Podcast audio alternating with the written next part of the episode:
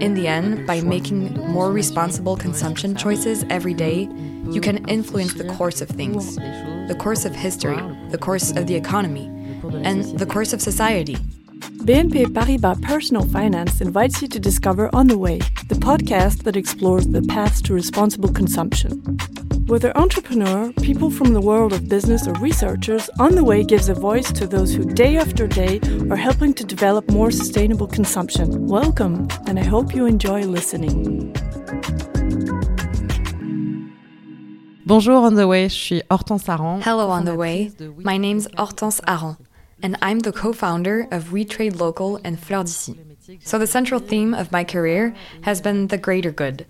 All the jobs I've done relate to that and public service in a certain way, even though I've never actually been a civil servant. But that's it. There's this idea about how you can serve the community and the greater good. So I began my career as a journalist, but not just for any media. I worked for the BBC. My mission was to educate populations all around the world to try to contribute to making sure that everyone is well informed and citizens are able to make the most objective and positive decisions possible. So that's how I began my career, and then I moved on to consulting after a short time. I also worked in politics, which was another type of job that, in a way, was about the greater good, advising some fairly major actors, such as Carrefour, for example, which at the time was the leading private employer in France. And you're able to suggest actions that benefit employees, notably at Carrefour, which had a fairly mainly female workforce who weren't always all the well off, and who sometimes had rather complex family situations.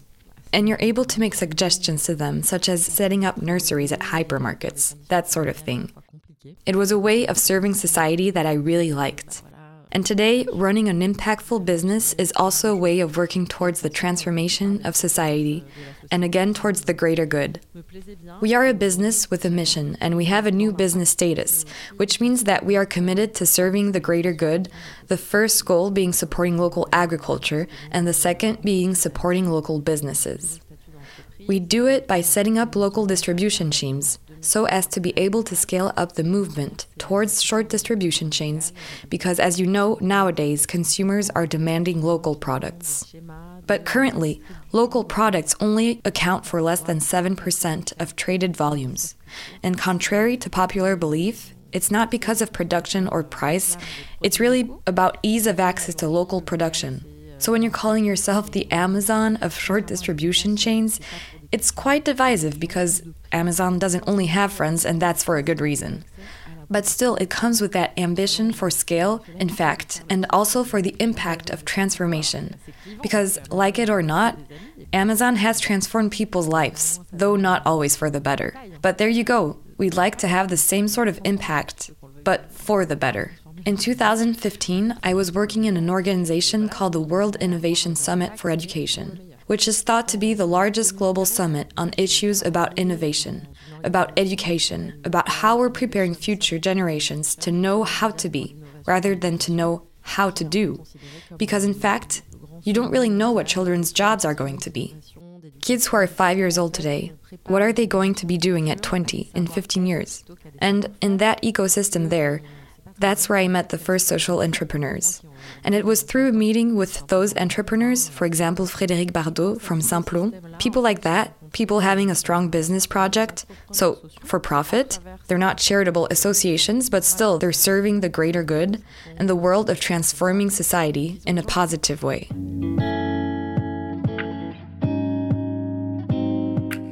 And for me, that ticks all the right boxes.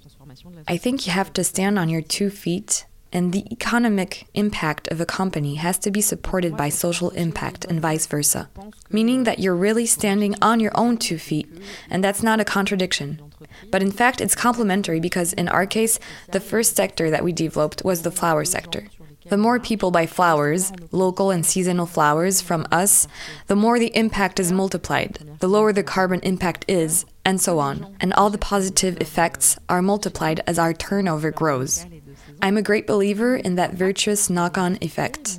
So it was in that context that I was first exposed to these models, and it was really the trigger that allowed me to project myself into this ecosystem and to say to myself that yes, carrying out a business project, an impactful company, at the time, for me was the right way of acting in the service of society.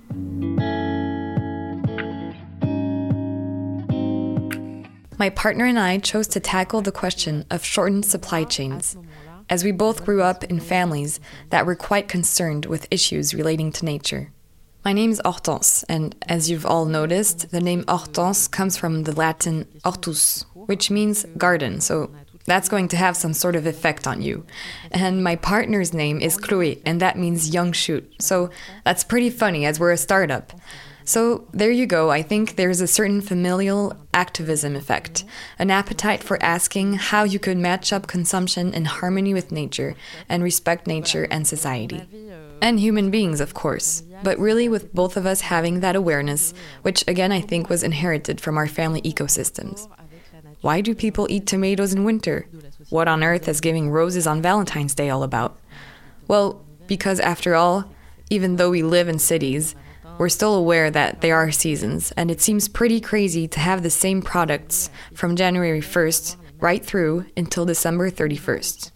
You can still find the same things on sale, and that seemed pretty strange to us. And so we ended up with this project. In fact, because we didn't really know each other, it was really how can I put it?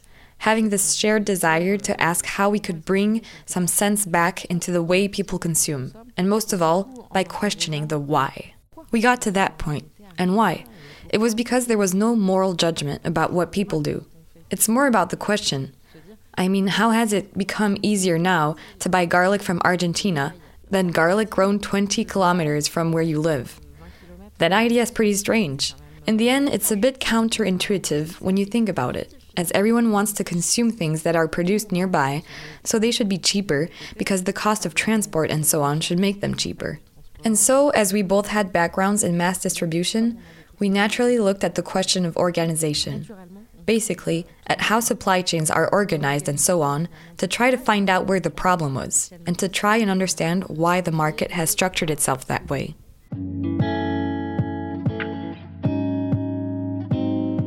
And we started in one sector in particular, which was the flower sector. Why? Because the flower sector is really emblematic of exactly that sort of unbridled globalization that makes it cheaper to purchase garlic from Argentina than garlic from 20 kilometers away, which again is pretty weird. So currently, 85% of flowers are imported from developing countries. Everyone thinks of Holland. But in fact, Holland is just a hub. Today, flowers are produced mainly in countries located on the equator. So that's Kenya, Colombia, Ecuador, and Ethiopia. And after that, they transit via Holland and they're redispatched. All that means a lot of carbon emissions as they're transported by plane as they're still a fresh and fragile product. So even if they get treatments that may alter them a little bit just so they can withstand transport, it's still a really strange supply chain. If you think about it, there are a lot of intermediates and so on. And so we asked ourselves, how could we make things simpler again? So, how do you simplify the supply chain and relocalize it? And in fact, the answer to that is by going digital. Going digital actually makes it possible to consolidate volumes because the reason why it's easier and in fact it's cheaper to import garlic from Argentina is because there are very large volumes and it's big flows. And big flows means not too many exchanges, not too much exchange of information, not too much logistical organization, and so on. It's big producers dealing with big distributors.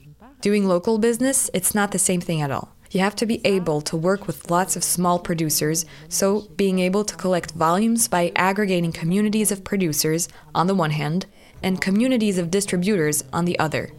And with just a piece of paper, a pencil, or even an Excel file, it doesn't work. In fact, you need to manipulate information to organize the exchanges and to consolidate differently, which isn't compatible with the old methods. And digital is much criticized, and it isn't always used to build a more virtuous society. But as a player in what's called tech for good, meaning tech in the service of the greater good, we believed that, on the contrary, it's a factor in reconstructing more virtuous supply chains, while still guaranteeing quality of service and accessibility for a seamless user experience. It's all about this understanding of how you can try and use digital to help rebuild local supply chains. And we thought that the flower sector was a good first example. As I said, flowers are a raw material that's imported, where there's a use case that's pretty glaring. And also, it's a product that's quite attractive, which makes it possible to get the attention of people, of the media, and so on, and so spread the word. So, the first thing we did, and one of the reasons we started with the flower sector, is because it allowed us to raise consumer awareness. Because today it seems obvious, but when we were getting started five years ago, saying local, the importance of local products was much less well known. And so we started by creating a brand called Fleurs d'Ici, which is the first local brand and seasonal flower brand which operates in platform mode. So that means it's ultimately an aggregation of a community of independent florists, so people who are town center traders, and we try to contribute to the sustainability of their business by bringing them traffic. This allowed us to prime the pump so that they themselves went out to get supplies from local producers. We started with the phase where we were looking for large contracts from consolidated players like Accor, for example, and Korian, people whose needs are spread out throughout the country and who, again for reasons of process and internal organization, were looking for a single point of contact, but who were able to work locally in all the regions where they're present. So multi local, but still with one single interlocutor, one single invoice, one single specification, and so on. What we're offering in the end is being able to do local with a form of guarantee of the quality of specifications, the design, the artistic direction, and so on, whilst using selected local artisans, and so on. Quite quickly, and also with the accelerating effect of COVID, post COVID, I think that in particular, after the lockdown, the French were very afraid of not having enough to eat or going hungry. There was that whole time when people rushed out to the supermarkets, and all of a sudden there was a bit more sustained attention paid to local consumption.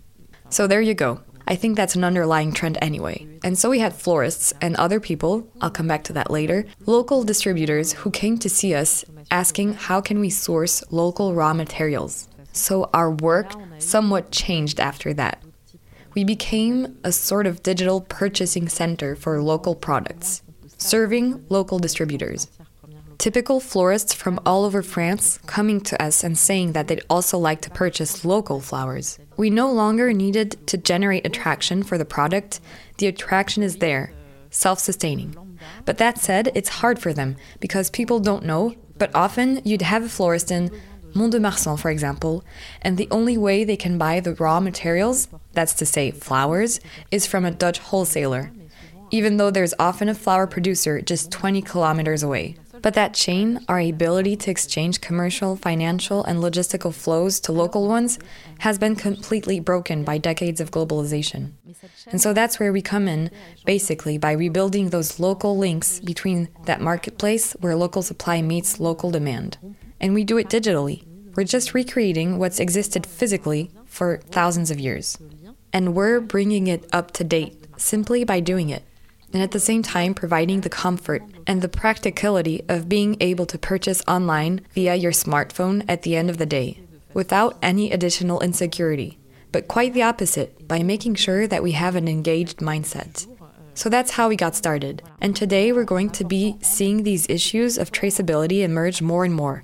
And nowadays, we're going to be able to tell the history of a product from A to Z.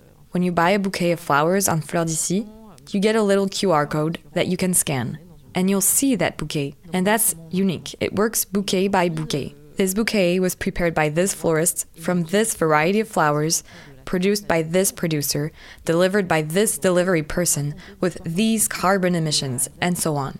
And the new generations of consumers were born with smartphones in their hands. And that's an absolutely crucial part of the act of purchase. In fact, you can see lots of successes, like Yuka and others, traceability apps. Today, that's become an essential factor. In the beginning, that was coming from young people, but they're changing their parents' expectations, and so on. So today, that's not an option at all. And that's where you can clearly see that once again, being able to process data in a consolidated way and scale it lets you generate transparency, and so information for consumers. In the flower sector, when we started, 90% of producers had disappeared over the past 50 years. So in 1972, there were around 30,000 flower growers in France. And in 2017, when we started, there were 3,500 left. The good news is that today, thanks to the action of the slow flower movement worldwide, the Collectif de la Fleur Française in France, which is an association that promotes these issues, with all the advocacy work that they've done in that direction, 300 new flower farms have been set up over the last five years. 300 new flower farms might seem like a drop in the ocean, but that's still 10% more production capacity. So today you can clearly see that there's an enthusiasm for the professions of flower producers, horticulturists, and for floriculture.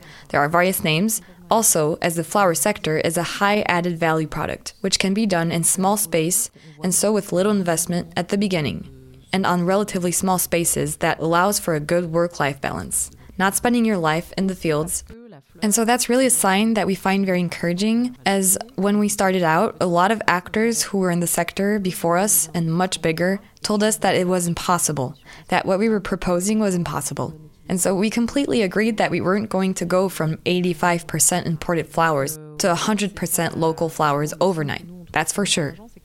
But we're also aware of the fact that a market is something dynamic and that you shouldn't have a static vision. And for sure, if we'd had said in 2017 that it wasn't possible to supply all the demand for flowers in France with French flowers, then we'd have got nothing done. But what we know is that the beauty of the flower sector, unlike other products that are more complex, which take longer, for example, to build out industrial production capacities, relaunching a car factory, that takes a bit longer, or even in textiles. With agricultural production, in three months, you can turn things around. You sow, and then three months later, you harvest the flowers. That's not everything, but there you go. Still, you're able to transform production capacities. Personally, I think that the market's a good tool. If there's demand, then there will be supply. And we've seen that, and we're seeing it more and more. That's what's really interesting. People who weren't producing flowers, notably cereal growers supported by the CAP, or dairy farmers who just couldn't take it anymore for all the French reasons, are looking for growth drivers and new products. And today, these people are looking at the flower sector very closely. Why? Because collectively, we've demonstrated the fact that there is a demand. And the energy crisis that we've just been through has also meant that French flowers are more appreciated. Why? Because Dutch flowers, notably, are grown in heated greenhouses, lit up 24 hours a day, and so they have enormous energy bills. Today, with French flowers, they're more seasonal flowers, meaning that they're flowers adapted to the cycle of the seasons, and so they grow without needing gas, electricity, and so on. So they're more competitive.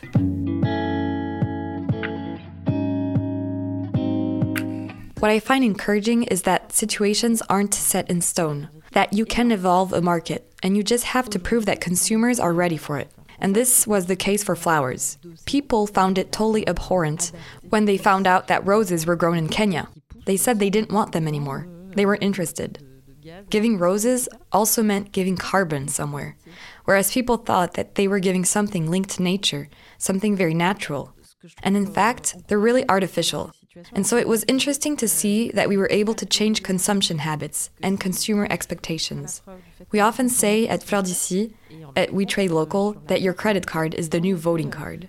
In the end, by making more responsible consumption choices every day, you can influence the course of things, the course of history, the course of the economy, and the course of society.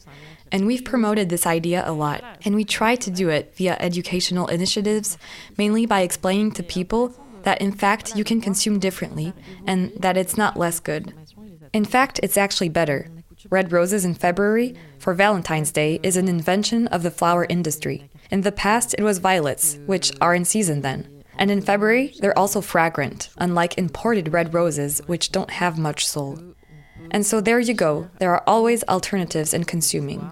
In fact, consuming locally is not more expensive, contrary to what people might think. Nor is it less good. It's just different, and you have to relearn, because really, we have to consume differently. So, for example, for Valentine's Day, you'd be better off giving buttercups, anemones, and tulips, which are seasonal flowers that grow locally in winter. In winter, in France, people used to eat apples and pears. But it's not boring eating apples and pears. First of all, there are plenty of varieties. You can reintroduce plenty of them. Well, some of them have disappeared, but we still have the starting seeds. It's just a question of reappropriating them. And I also remember the cherry season when I was little. And when it was cherry season, it was a real event. It was so nice looking forward to that time. It was a bit like looking forward to Christmas or Easter. It was that sort of thing that marks the course of life and stops it from being monotonous. But there you go, and I actually think there are a lot of benefits to realigning with the rhythm of the seasons in the way we consume, in the way we eat. What does that mean? I mean, we eat the same thing all the time, all year round. You've got all of the same things all the time. It doesn't make sense. On the contrary, personally, I think it's much nicer to have asparagus in April, to have strawberries in May, to have cherries in June, that you have grapes in September. Well, I don't know. Myself, I grew up like that, and I realize that I'm a bit of a dying breed, although I'm not all that old. Frankly, I think that ultimately, there are only benefits in relearning how to consume in this way, and I think people are ready. In fact, I think it's even one of consumers' demands. When we started in the flower market, we said to people that if you want local flowers, the condition is that you're not going to choose all of the time. We do the same thing, but you won't always get the same thing. Every bouquet is going to be different. It's going to be unique because we work according to what nature gives us. On the other hand, we guarantee its size, its price, a certain style, and so on. But that's a reflection about specifications, in fact. But they're completely okay with that. They're completely okay with the fact that from the moment you've proven to them that you have a certain know how, a certain quality, there's no problem. People come with you. Okay, so I'll buy without knowing exactly what I'm going to get. I know roughly, and I'm fine with that, and it turns out that they're totally happy to rely on someone else's expertise. So I think this evolution of society that we're seeing on a daily basis is really interesting and very encouraging. In fact, for the average consumer, the real obstacle is price. But in fact, as I said earlier, nowadays local goods aren't more expensive. Quite the opposite, in fact. Knowing how to buy the right product at the right price at the right time is a skill of a good artisan. And that's why the whole model relies on good artisans. But that said, of course, it's trickier to mass produce products with assembly lines, with people who aren't necessarily very well trained. That's harder. Obviously, it's better to have really tightly controlled processes. But if you have a tightly controlled process, you can't adapt to time passing, to passing seasons, the vagaries of the weather, and so on. So there you go. I think the advantage of digital is that it allows us to work on a fragmented basis, fragmented but at scale. So it's almost Mother's Day, which is an important time for the flower buying. Because there are two important times for flower buying in France Valentine's Day and Mother's Day. Mother's Day. It's actually a good time this year, at the beginning of June. At the beginning of June, there are a lot of local French flowers. And the star flower among those is the peony, it's quite an interesting flower, as it was a flower that was grown alongside fruit trees. In fact, in the past, they were planted together for their shared characteristics and how they yielded. They were auxiliaries to one another. So the peony is a flower that's been widely reintroduced in France, specifically because people stopped selling roses because they were produced in Kenya. And so that's a nice Mother's Day story. Personally, my advice to listeners is to go and ask your florist what local flowers they have and choose their local flowers because you'll see lots of options and you should find something you like. Well, I hope so anyway. And if not, at least you'll be planting the seed in the mind of your florist, and maybe in the future they'll be more inclined to source locally, which is the way forward. So there you go. If there's one thing we can get people to do, it's that. It's to go to your florist and ask, but also more generally, when you go to a restaurant, when you go to a greengrocer's, ask them if they know where their products come from. As in principle, for fruits and vegetables, they're obliged. The law says they have to state their origin. But that system's a bit fragmented, and with flowers, there's nothing yet. I'm sure something's going to come into force over time. Anyway, you can prepare for that change. You can be part of that change by making a choice, by asking what's available, and choosing local flowers over imported flowers. What made Fleurs d'ici a success was our ability to embrace complexity rather than trying to avoid it. So, I mean to work locally. You have to be able to work with lots of small actors and with small volumes. And that's often a hurdle that people think they can't get over, often due to bias. In fact, due to an idea of the economy and so on, which was actually totally valid for a time, but that today, with digital, those arguments aren't valid anymore. Today, thanks to digital, you can manage lots of microflows and consolidate them differently. You can do logistics without stock because you can manage data in time real and so on. And that's the key to success. That's it. So it's about embracing complexity rather than trying to escape it or avoid it. And thinking about a market in terms of dynamics is not always going to be the way it is now. That's how it is, and you'll never change it. It's messed up, and it's not going to change. We're stuck with planes and so on. I think that these days you have to challenge models. Me and my partner, we always ask ourselves the question three times over why? When people tell us that something's obvious, they say it'll never work, then we say, okay, but why? Why? And in fact, not many things can stand up to that. Being able to stand up to being asked three times in a row the question why. That lets you identify the real hurdles, if there are any. And in fact, there aren't all that many. But you have to, you need to have a certain freedom of thinking and be able to question the sorts of things that are currently taken as given, things people accept as facts. Local products are too expensive, small volumes don't work.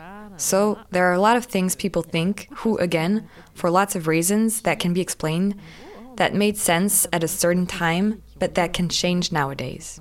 So I think that you shouldn't be shy of applying models that we've seen work in other sectors to other sectors. You've got to. In the end, it's really about hybridizing models and being able to find solutions in a given sector, and then transpose them to another, and so making it work. And being able to generate support, so the ability to advocate and create communities, I think it's essential these days too. Companies have a sort of political, societal, at least, that's also one of the keys to success, I think. The success we've had with our first brand we created, Fleurs d'Ici. So today it has to be able to serve the entire sector, in fact. That's been our project from the start. So that means that in the future, anybody, any florist can be able to make a Fleurs d'Ici bouquet. What does that mean?